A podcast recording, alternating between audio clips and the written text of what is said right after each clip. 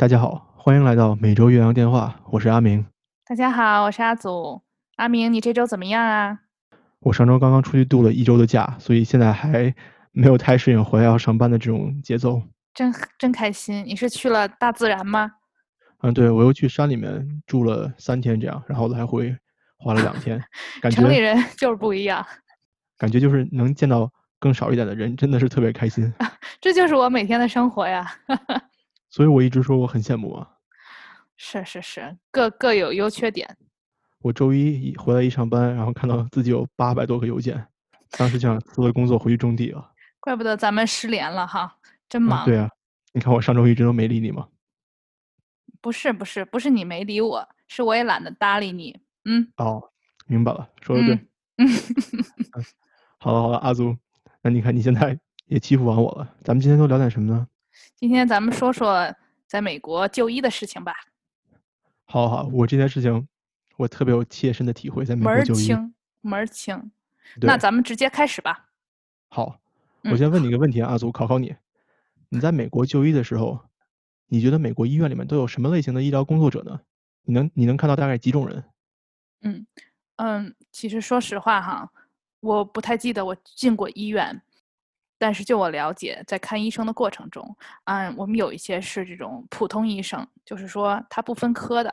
那另外剩下一些呢，还有叫专科医生，就是说你要分，比如说耳鼻喉啊，或者你要看什么，呃，内科呀之类的这种，就跟国内也很像。然后之前在比如说学校医务室体检的时候，还会一般先是有一个护士过来给你检查身体，做一些基本的数据，血压啊之类的，然后才会有真正的一个医生出现。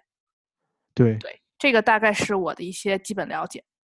你刚才说的第一种叫做普通医生哈，在英文里面它叫做呃 general doctor 或者叫 family doctor，嗯，他们就是那些，比如说你有任何的问题，你都可以去找他们，但他们可能他们可能没有在某一方面有很专业的知识，但是呢，比如说你有一些什么发烧啊、咳嗽、感冒需要开药，他们也可以给你一个处方。那如果你有一些更大的他们解决不了的问题呢，他们也可以把你转到一个专科医生的诊所里面，他们起到的是这样一个功能。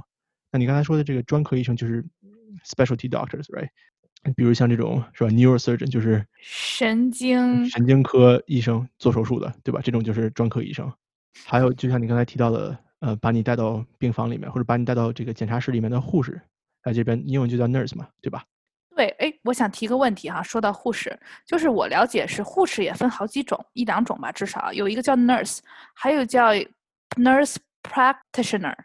啊，对，其实这也是我想说的，就是 nurse 里面，它还有一种比 nurse 稍微级别要高一点的，叫做 nurse practitioner。哦。他们和这个 nurse 有什么区别呢？就是 nurse practitioner 一般来说都需要至少是要有呃 master 以上的学位，就是研究生以上的学位，你才能够成为 nurse practitioner。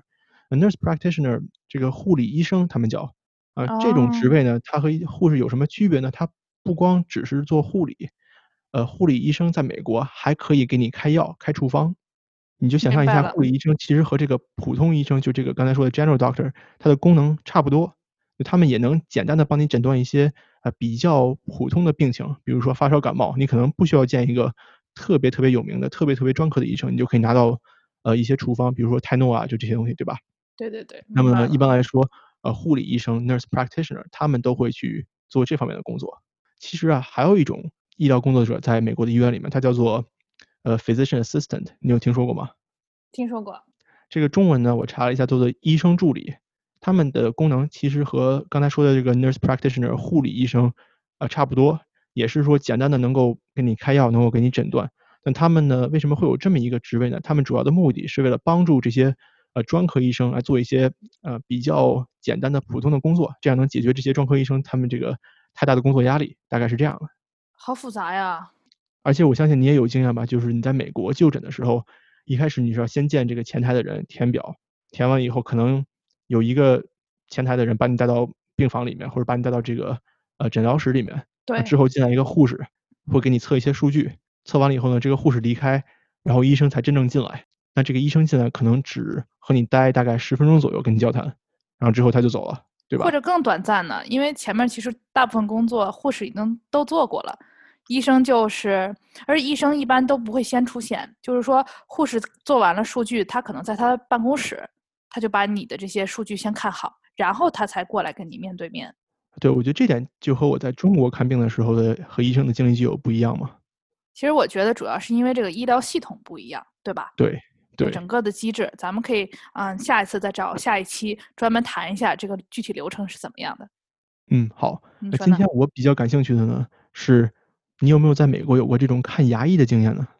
哎，别提了，下个月有个预约呢。看什么？你牙牙疼？倒不是了，就是因为牙医保险里每年会包两次洗牙嘛，所以我自己还是挺重视的，所以我每年都会把这个安排上日程。所以接下来就是会洗牙，但是去年，嗯，去年之前我是有一阵儿没有看牙医了，因为之前在国内看嘛，有的时候，所以之前去年补牙来着。哦，是这样。我其实前一段时间也刚刚拔了个牙。我记得，哎呀，想想都可怕。嗯，对啊。嗯，在美国的牙医诊所里面，哈，牙医这个群体它本身也有很多呃不同的功能。我知道有的牙医是光管拔牙的，有牙医呢是光管整牙的，他的专业就是整牙戴牙套。哦，对对对，对吧？还有的牙医是专管补牙的。洗牙的也是单独的呢，就是我去看的牙医诊所，就是给我补牙的是他的主治牙医，相当于是这样。但是我去洗牙的时候，他就是换了另外一个人，因为这个工作工作种类和范畴也其实不太一样。啊，除了这些呃牙医以外呢，他们还有牙医助理。就是我在补牙的时候，我的经历是，那个牙医他会在那边做一些操作嘛，在我的牙上，旁边呢还要站一个人，那个人 就是拿管子，对吧？就吸尘器那样的。哦，然后我也想分享一个哈，对你说的这是一种牙医助理，还有一种呢，就是说你知道，就是对于牙医来说，咱们口腔里的牙它是有编号的，所以呢，在我刚开始补牙前，他先看一下你整个牙的状况，然后呢。你懂的，他会给每一个 牙一个数字，所以这个时候牙医就会说啊，第几号牙它是什么什么情况，它有些专门的字母和数字来代表这些系统。这个时候牙医在那里说，这个旁边的助理就在那里快速的记录。对，呃，人家很懂的。对，然后我就一头雾水，在说什么？在说哪颗牙到底？那阿祖，你给大家分享一下你呃之前看牙医的经历好不好？好啊，嗯，其实就是跟美国这边大部分看其他医生也有点像哈，就是说，首先你需要有一个保险，对吧？对。然后你才去找医生。那找医生的过程中，你要问这个医生或者他的诊所，一般这边都是牙医或者医生，他有一个自己的诊所，尤其是牙医。所以呢，你要问他的诊所，他是否接受你这个保险。如果可以的话呢，你才可以在他这里看。而且我呢，因为我在工作的地方也是人生地不熟嘛，刚来，但是呢，所以我也没法说就。走出去说自己找一个牙医哈，但我确实去过一家诊所，就是我自己找的，我就觉得那个人那个牙医诊所想售卖我一些高价产品，因为其实美国非常看重这种推荐机制，就在他的看医生系统里面，就是说他也希望你是一个他的客人推荐过来的客人，对吗？嗯，对。这样他觉得啊，我有口碑，说明我做的好，所以我的病人。啊，会把我这个医生推荐给其他人，这样他也愿意啊给你留下好印象。所以我那次就觉得是，我就在想啊，是不是因为我自己去找的牙医，然后他也会问你说，哎，是谁推荐你来的吗？我说没有，我就是比如说自己在这个保险的网站上看到的。所以呢，他会对你更加怠慢，还是怎么说？我就感觉会不一样，所以那一次医生呢，我就去做了个简单的检查，了解了一下，我就没有再进行特别多的治疗了哈，相当于是这么一个情况。后来呢，我就问了周围一个朋友，他给我推荐了一个牙医，而且是他们周围几个朋友都去看这个牙医。那我这个时候作为一个就诊者，我也是觉得更加靠谱，像尤其是在我有过自己去找牙医的经历以后，所以后来我就一直在看他们推荐这个医生。这个医生也知道你是他其他的患者推荐来的，所以我觉得也都挺好的，非常靠谱。所以这个就是我刚开始找到我目前看的牙医的这么一个经历哈。那虽然说这个牙医离我稍微有点远，要开车开四十分钟左右吧。虽然说是四十分钟的车程吧，但是呢，至少牙医也不是三天两两头要去看的，对吧？所以还可以。对，对你尽量别三天两头去看牙医。是是是。我觉得你刚才说的有一点特别好，就是在美国这种。呃，推荐制度和口口相传很重要，我也有这种亲身的体会。一般来说，你自己在网上随便搜索的地方，它可能搜出来的这些人的质量都不是很好。呃，如果你想选择一个，尤其是在医生像这种行业里边，如果你要选择一个你能得到比较满意的这种医疗服务的地方呢，呃，最好还是要有人来给你推荐，有人去过，然后有有过亲身感受。这样我觉得是比较可靠的。那你能不能和我们分享一下，你是怎么找到你的牙医的呢？啊，我这个当然其实也是自己搜索的，实在是不好意思。但是我怎么找到呢？是我在公司上班的时候，那时候我们还不是在家办公。嗯，我当时就牙疼嘛，需要去拔牙啊，所以我就在我公司的电脑上搜索，我想看的就是在附近公司这个办公室的附近有没有牙医诊所。这样的话，我可以白天上班的时候去，就不用再单独请假了，对吧？对。嗯，然后我搜的时候呢，就搜到了一个离我们公司很近，大概就在马路对面这么一个牙医诊所。当时我呢，虽然说没有被人推荐过，但是我觉得你这个诊所就在我们公司呃的对面，而且我们公司有八千多个人，然后呢，你也知道我是哪个公司的，因为我在填表的时候写出来了。那你应该对我是不是有一个稍微好一点的服务啊？因为你知道我口口相传可以有八千个人。对对对。嗯，对，所以当时我是这么找到的。但是这这也挺好的。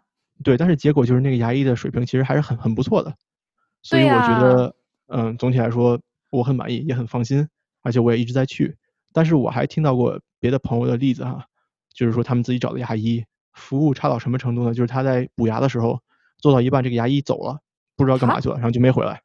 天呐，这也太不负责任了。对，他就带着一个那种围裙啊，围嘴，然后在那躺着躺了一个小时，然后后来说这个牙医怎么不回来了呢？他就去下了这个那椅子，走到前台问，然后那个人说啊，这个 doctor 什么什么已经回家了。这太不负责任了，万一是什么很重大的那种，就手术类的那种，对吧？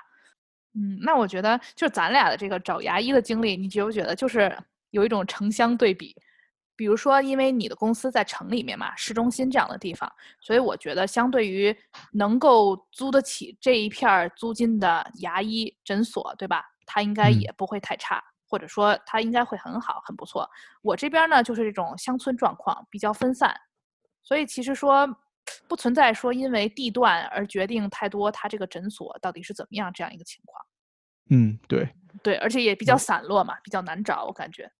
嗯，对我其实在中国的时候也看过牙医，我给你简单的对比一下，我在中国看牙医和在美国看牙医的经历有什么区别？好，我也是，你说。我当时在中国看牙医呢，呃，是因为可能小时候这个牙长得比较歪，想看看能不能整一下。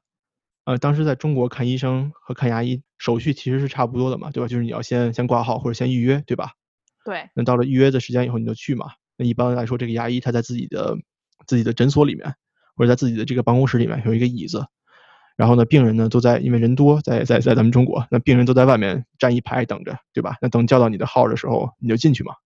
对。那我当时也是这样的，那我挂了号以后，拿着我的号排到了位置，啊，等到叫我的时候，我进去。当时其实只是一个咨询。就是牙医看看我的这个牙长得怎么样，需不需要整或者怎么整。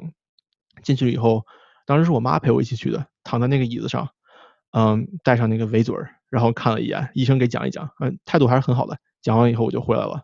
所以在中国看牙医整体就是这么一个过程，只要是你能呃挂上号能预约好，我觉得其实后面的不用特别担心，去就可以了。嗯，对，我不知道你去的是大医院还是专门去的那种牙医院。啊，我去的是大医院的那个牙医的部门。啊，也是，对对，他这点至少跟美国不一样，就美国都是一个牙医他自己单独开一个牙医诊所。对他可能那个诊所就是一个小房子，在什么便利店、菜市场旁边。我这边就是，或者你那边是不是就在那种呃办公楼里面？嗯，对我这边就是在办公楼里面，那个左边可能是个银行，然后它对面就是个牙医诊所，大概是这样。就是这个，我觉得特别不一样。然后呢，他一般这个牙医诊所会以他主牙医的名字命名，比如说谁谁谁牙医诊所、阿祖牙医诊所。但是有一些时候你会发现，他旗下还有几个其他的牙医。对，这个就看它的规模了。嗯，对，这和咱们就不一样了嘛。咱们在中国的医院都是天坛医院牙医诊所、协和医院的牙医，对，或者一些是专门就是牙医的这种医院。所以说，相当于说这些医生是附属于某一个医院的。这样一个体系，对，但你看我在美国的时候，我看牙医这个经历就完全不一样。首先从挂号或者预约来讲，咱们在中国现在都有这种叫做什么网上预约，对吧？为了避免票贩子，对，微信里面好像现在是，我觉得挺深的。但是在美国就不行，美国你在网上其实你都约不到医生的，因为医生人都是大忙人，你不可能直接你想约人家就约人家，嗯，他们的这些空闲时间和这些可以见病人的时间也不会去剖出来。都是你要去打电话给那个他们的办公室，让那个前台的人，对吧？让前台的人帮你安排。我觉得效率就很低嘛，但是也可以理解，对吧？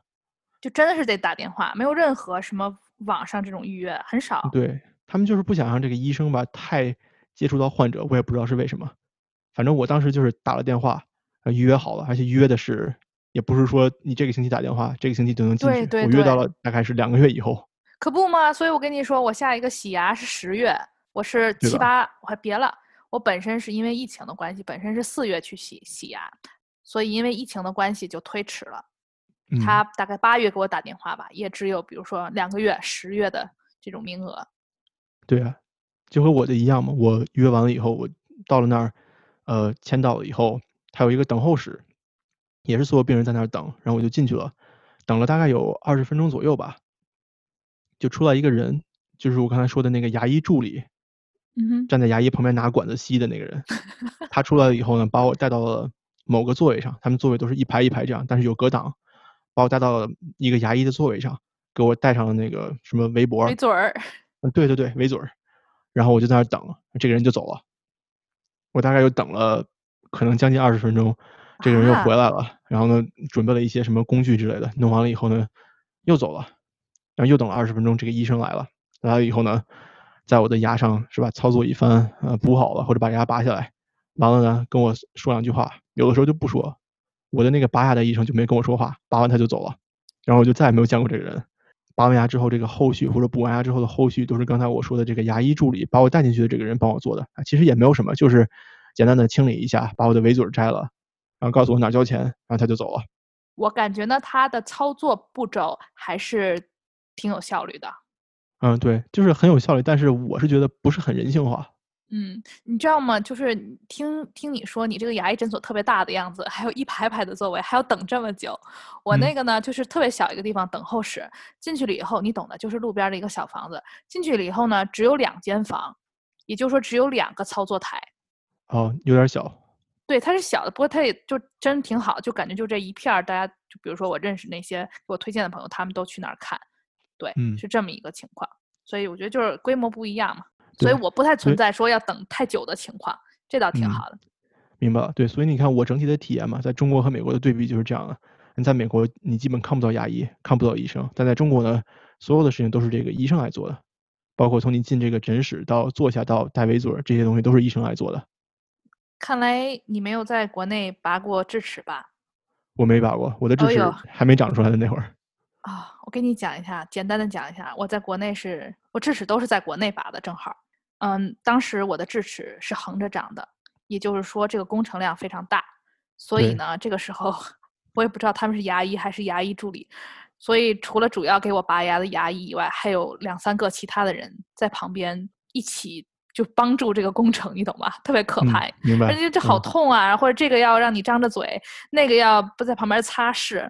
就整个我还当时还打麻药了，就挺挺吓人的，反正。哎，牙医还怎么说呢？虽然他这个整体体验不是很好，每次都挺疼的，但是还是要鼓励大家多去多检查。那毕竟牙齿健康是很重要的。是真的，我你你的保险是不是也包洗牙？反正每年都把牙齿洗上。每年两次。对对对，一样的。呢看来是这还挺好的，我觉得。还有每年有年检。我其实，在大二的时候呢，在一个牙医的诊所里面当过一个夏天的 volunteer 小杂工。当时我主要的工作是什么呢？在洗牙的时候，那个牙医不是有一套工具嘛？呃，包括这个牙刷，然后包括这个什么呃喷水的那个东西，我不太懂啊。喷水的东西，我也都不知道叫啥。吸管，对，就那些乱七八糟一套东西，对吧？那那套东西呢，都是需要每个人都用一套不同的，对吧？对。你用完了以后，这就扔了。我当时呢，我的工作就是除了打扫卫生以外，就是把每一个来洗牙的病人给人家准备这么一套东西，放在牙医的那个。操作台上，然后我就走了。这个画面想一想十分有趣。对，小杂工嘛，小杂工阿明。但是当时我印象最深的一件事情是什么？就是那个这个诊所的主牙医，他会对每一个来看牙的小孩儿来说说：“你的这个牙，我一定会在你高中毕业之前给你整好。这样的话，你在毕业照片上能有一个很好的笑容。”哦，好好啊。啊，对，我觉得这个让我挺感动的嘛。我觉得人家，嗯，在这方面确实关注的很高。我觉得我小时候好像对这个牙齿的健康就不是很在乎，当然也可能是因为我自己不在乎。这也不能赖，也不能说全赖医生吧，就是各个因素都有，因为也没有人说你必须去看牙医，对吧？咱们从小也没人告诉咱们说要这样。对，但是在美国，确实是在小孩子之间，嗯，对牙齿的健康，包括牙齿的外表，都是我觉得更重视一点。非常重视。他们不就是以白牙为美嘛，对，又整齐又白，然后小孩儿都会，比如说我现在很多学生，他们都会整牙，嗯，而且会戴很久的牙套，真的是这样。好了，那今天咱们简单的分享了一下嗯在美国看牙医的经验，我觉得还是蛮有趣的。是的，这个话题咱们可以以后继续聊。好，那先这样吧，今天好的，那先这样，我撤了，拜拜，阿祖，拜拜，下周见。下周见。